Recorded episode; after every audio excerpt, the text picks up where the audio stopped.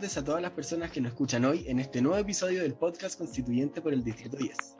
Hoy les traigo de invitado a un candidato militante del Partido Comunista Acción Proletaria, Juan Pablo Soto. Muchas gracias por venir. Muchas gracias a ti por la invitación, José María. No, eh... es mi, deber. Eh, la primera pregunta que te tengo es, ¿por qué quieres ser constituyente, cierto? ¿Qué, qué impulsó tu carrera política? En primera instancia, mi candidatura es una candidatura que impulsa un proyecto. Eso es lo importante. No es un proyecto personal, ni es una candidatura por un tema en particular, sino que voy de parte, como bien tú decías, del Partido Comunista Chileno Acción Proletaria, de la Corriente Estudiantil Popular, dentro de lo que es el Partido Instrumental Unión Patriótica, bajo lo que es el proyecto de refundación de Chile. Esa es nuestro, nuestra propuesta, nuestro proyecto, y nuestra posición es plantearlo en esta convención constituyente, las demandas fundamentales que han nacido de la calle, y apuntar a un nuevo modelo de desarrollo como país, en reemplazo a lo que este ya podrido neoliberalismo. Entonces, plantear demandas fundamentales como la recuperación de nuestros recursos naturales, impulsar un programa económico que pueda, digamos, satisfacer las necesidades sociales, los derechos, garantizar el pleno empleo y salarios dignos. Bueno, y además puedo plantear como punto particular, desde quizás mi interés particular, palabra que no me gusta ocupar mucho, pero eh, se puede decir que es como ya mi área más de, de, estudio, que el tema, yo soy estudiante de arquitectura de la Universidad de Chile.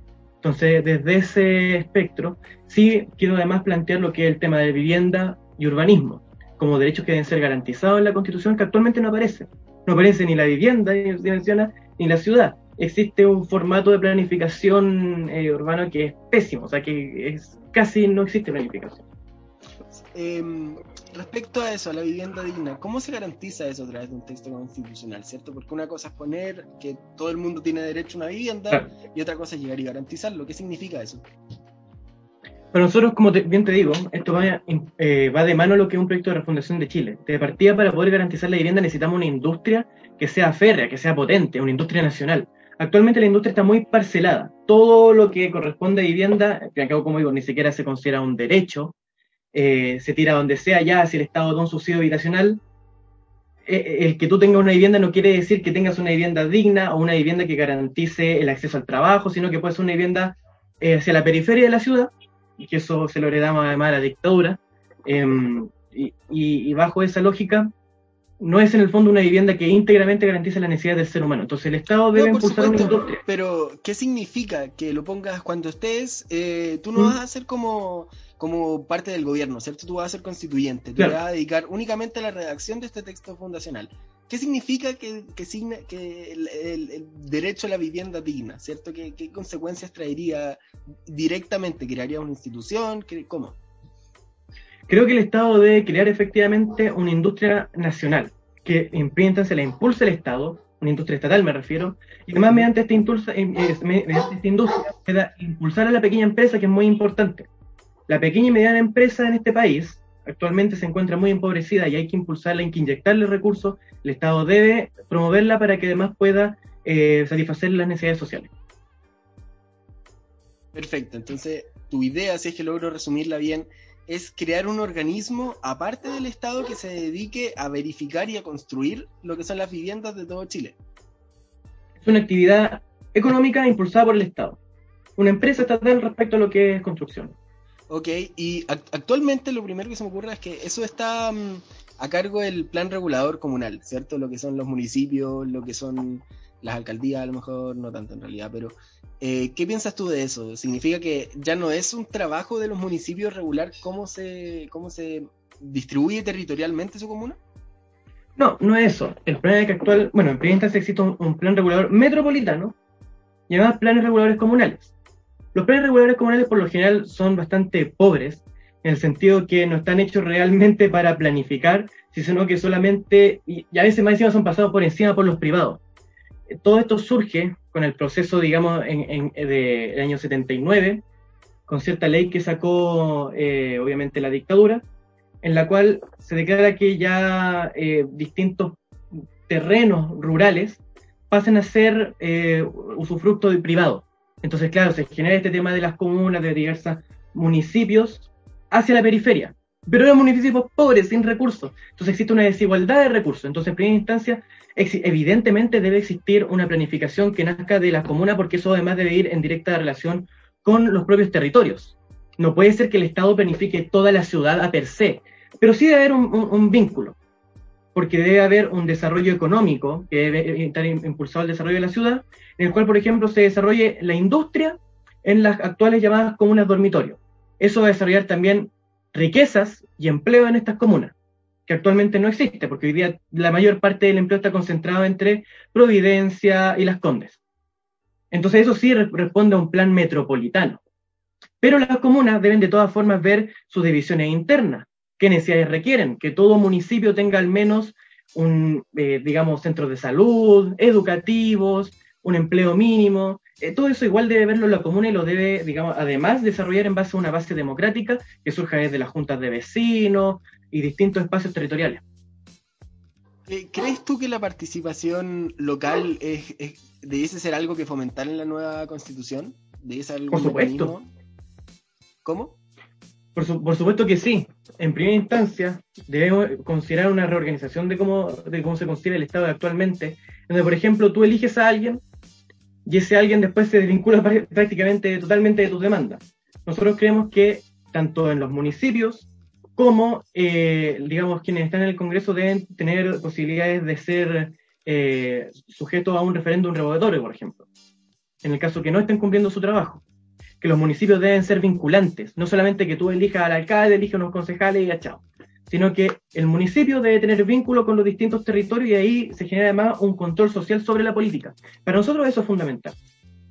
De, hecho, aprovecho de comentar de que la actual eh, convención constituyente que se genere no puede ir, digamos, de forma mm, sin ninguna supervisión de lo que podríamos decir la calle. La calle debe estar totalmente, o sea, el, actualmente convención que se vaya a formar debe estar escuchando la calle. Si no escucha la calle y empieza a votar, al fin y al cabo, bajo los intereses patronales, empresariales, vamos a seguir con lo mismo que está hoy en día. ¿Y qué mecanismo propones tú para eso? Porque a fin de cuentas, ¿qué significa estar atado a la talla? Que, haya una, no sé, un, conjunto de personas que decidan si es que sacar o no algún parlamentario de alguna votación, porque a fin de cuentas todo lo que todo lo que se diga va a tener tejado de vidrio, ¿cierto? Con las redes sociales y con tanta tecnología, ninguna palabra va a pasar en vano. Eso creo yo. O sea, dice ¿qué, qué mecanismos deben existir de, mm, claro. para la convención. Yo creo, y eso puede sonar bastante, mm, eh, puede generar discusión, que la calle debe ser el primer, primer y último, en el fondo, fiscalizador de lo que pase en, la convención constituyente. En las manifestaciones me refiero.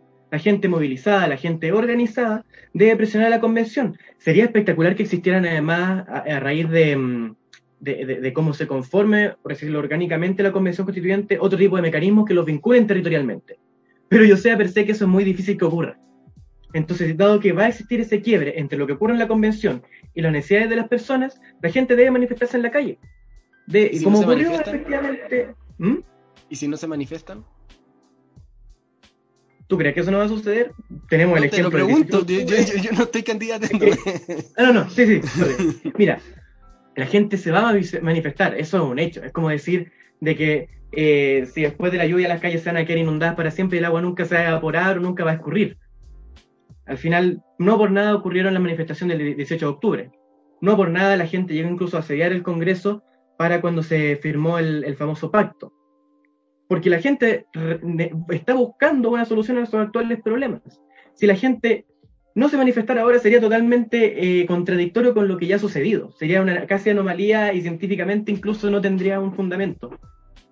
Ok, ok, eh, es, basta ya con, lo que es vivienda. Eh, otra propuesta que encontré en tus publicaciones habla de la nacionalización del cobre, ¿cierto? ¿Qué significa eso? ¿Acabar para siempre con las concesiones? ¿El royalty minero no es suficiente para, para Chile? No, no es suficiente, partiendo por incluso algo que colocaba en esa, en esa publicación.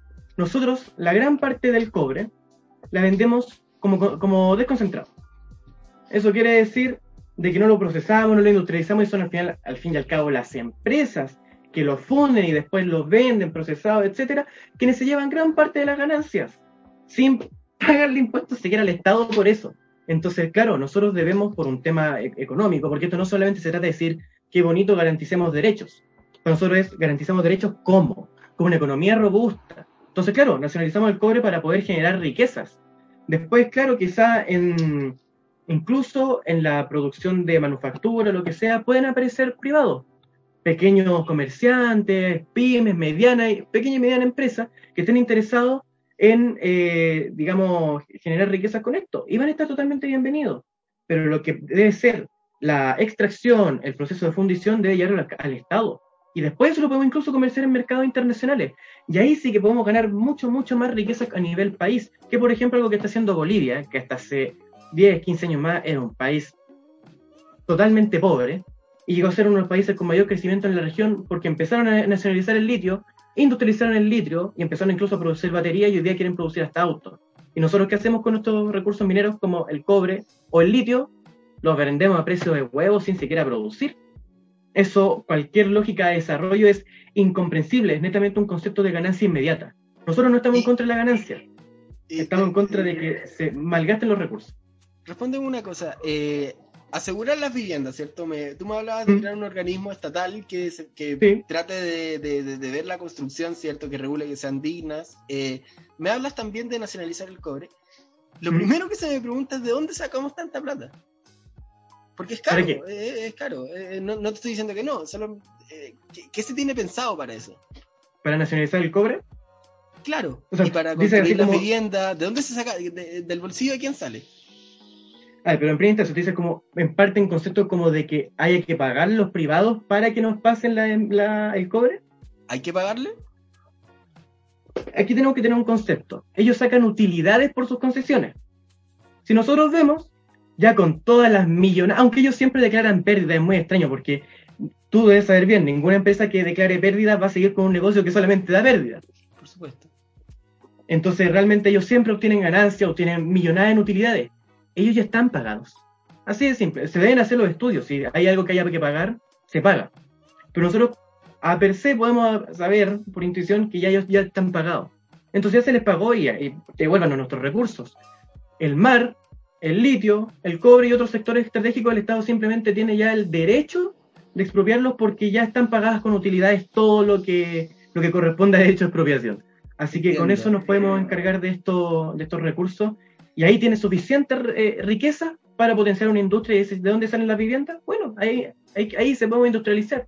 Y también podemos generar tratados comerciales justos con otros países para poder eh, producir también industria sin que tengamos solamente nosotros que poner de nuestro bolsillo. Claro, no digo que recurramos al Fondo Monetario Internacional.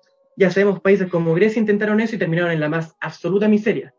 Pero, por ejemplo, si hacemos bajo un Estado soberano, eh, digamos, contratos comerciales, qué, qué, sé yo, con Asia, con China, quienes incluso dentro de sus tratados, incluso dan a los países la posibilidad de que ellos expropien empresas, que ellos se queden con la infraestructura que sus propios países producen. Ahí mm, puedes que con otros países se pueden hacer tratados justos e incluso potenciar la industria nacional. Como digo, esto también lo ha hecho Bolivia, por ejemplo. Y otra pregunta, ¿cierto? Cambiando ya de tema porque tengo que tratar de agotar todo lo posible. Em, pasando a un tema más de orgánica eh, constitucional, ¿piensas que existe un presidencialismo excesivo? Hay que transformar el presidencialismo. No, sí, diría que hay que atenuarlo un poco, pero tampoco pasar a un parlamentarismo. No estoy a favor de un parlamentarismo. Nosotros seguimos planteando que debemos estar en una nación que es presidencialista, pero que al final lo más importante es cómo desarrollamos eh, el poder en base al trabajo social, al trabajo en los territorios. O sea, si el presidente no está escuchando lo que plantea las calles, no tiene legitimidad, como idea que Piñera tiene un 2%. Entonces, claro, ¿Significa robustecer las municipalidades? Sí, robustecer las municipalidades no bajo la lógica actual, en las cuales con los pocos recursos que tienen tienen que financiar todos sus programas sociales, porque eso nos genera problemas en, en salud, educación, que son los que ya todos conocemos. Sí robustecer las municipalidades como una herramienta de participación social. Y lo que ya te decía antes, la lógica de tener municipios vinculantes. Ok, y, ¿y por qué no parlamentarismo? Eso, con, eso que hago, ¿por qué tiene que ser un presidente? ¿Por qué no el parlamentarismo? Porque siempre en la historia el Parlamento se ha ocupado hasta, hasta el día de hoy en, digamos, gestionar o administrar los intereses de los privados. Entonces hay todo un proceso en que, claro, tú puedes poner distintas medidas. El lobby, ¿a eso te refieres? Exacto. Pero si hasta hoy día lo vemos como, por ejemplo, con la ley Longueira. O sea, ¿qué, qué, más? Al final, el, desgraciadamente el Congreso hasta el día de hoy sigue actuando como un, em, una, una, mesa de gestión, una mesa de administración de los asuntos públicos que tiene la clase empresarial. Entonces, por eso decimos, nosotros tampoco le podemos dar un mayor poder al Congreso. En el fondo, lo que sí tenemos que asegurarnos es que eh, el Estado tenga, el Estado y el presidente tenga algún nivel de autonomía para desarrollar ciertas actividades, por ejemplo, económicas, no todas, no todas, pero sí las que eh, sean necesarias para garantizar ciertos derechos, sin que el Estado llegue y ponga el dedo y no, es que esto es inconstitucional. Y después terminamos con que, porque hay cosas que efectivamente el, el Congreso defender, pero de ahí a decir, no, es que hasta el derecho al agua es inconstitucional, que el derecho a esto es inconstitucional, porque pasa a llevarlo a, los grupos intermedios, ya es otra cosa. Y ahí el Congreso no debería tener cabida que meter, digamos, los asuntos que requieren a necesidades prioritarias del Estado. Si hubiera más tiempo te preguntaría de los grupos intermedios, pero ahora lo que más quiero preguntarte es, ¿el Congreso debiese ser unicameral también? ¿O bicameral? Unicameral. ¿Y con cuántas personas? Em, ¿Más o menos con las que tiene hoy? Diría que incluso menos que las que tiene hoy, pero ya unicameral. Eso, eso sí te lo puedo partir de, base. Porque este Congreso de dos cámaras es un derroche de plata totalmente innecesario.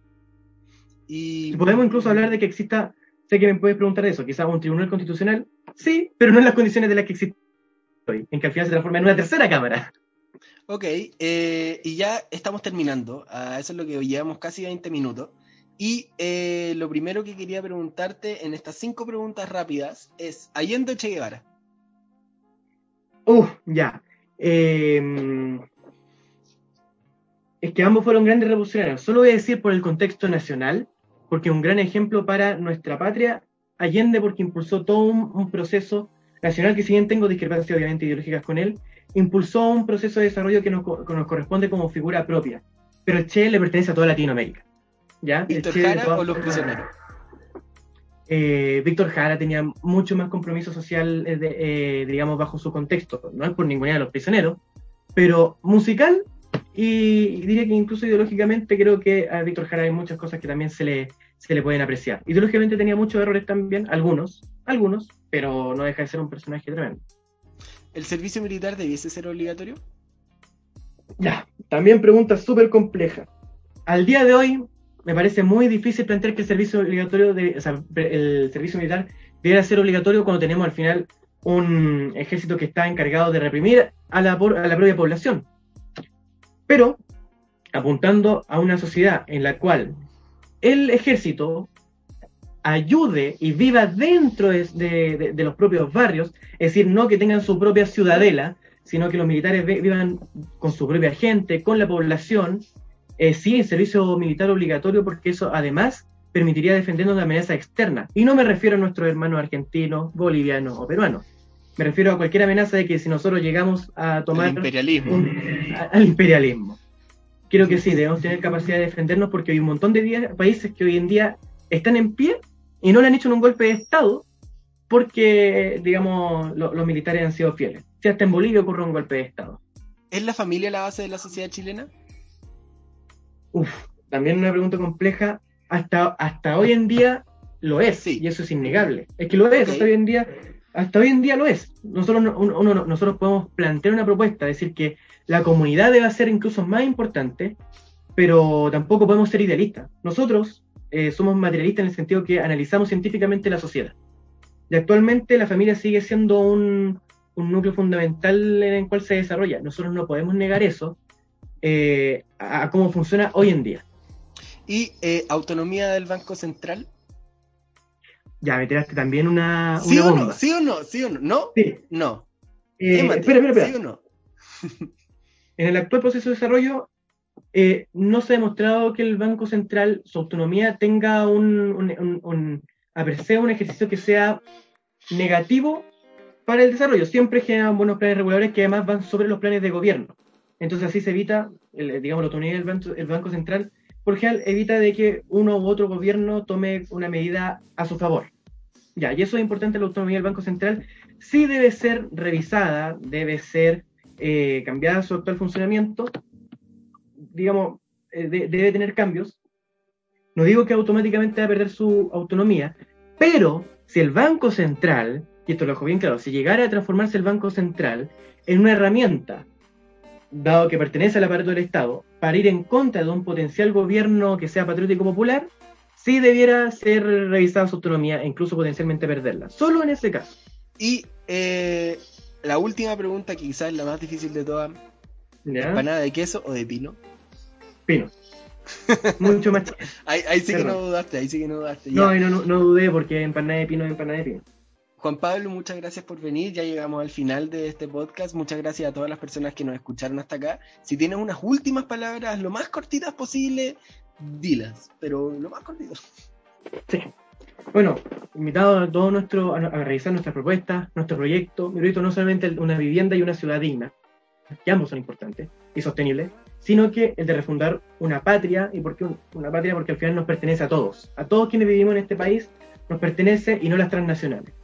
Por eso una patria digna, solidaria, en la cual podemos tener eh, una economía que sea robusta. Esto no es solamente de eh, ideas bonitas, de ideas que suenen eh, bonitas en el papel, pero que terminen siendo letra muerta. Necesitamos desarrollar una economía que esté al servicio de las mayorías y no las minorías. Esa es la diferencia con, de nuestro proyecto quizás con el todo el resto. Nosotros también queremos una economía que sea que se base en el desarrollo, pero también en el desarrollo social. En una economía para las grandes mayorías. Eso es lo que cerraría. Bueno, Juan Pablo, ya Chile. A todas las personas que nos escuchan, adiós.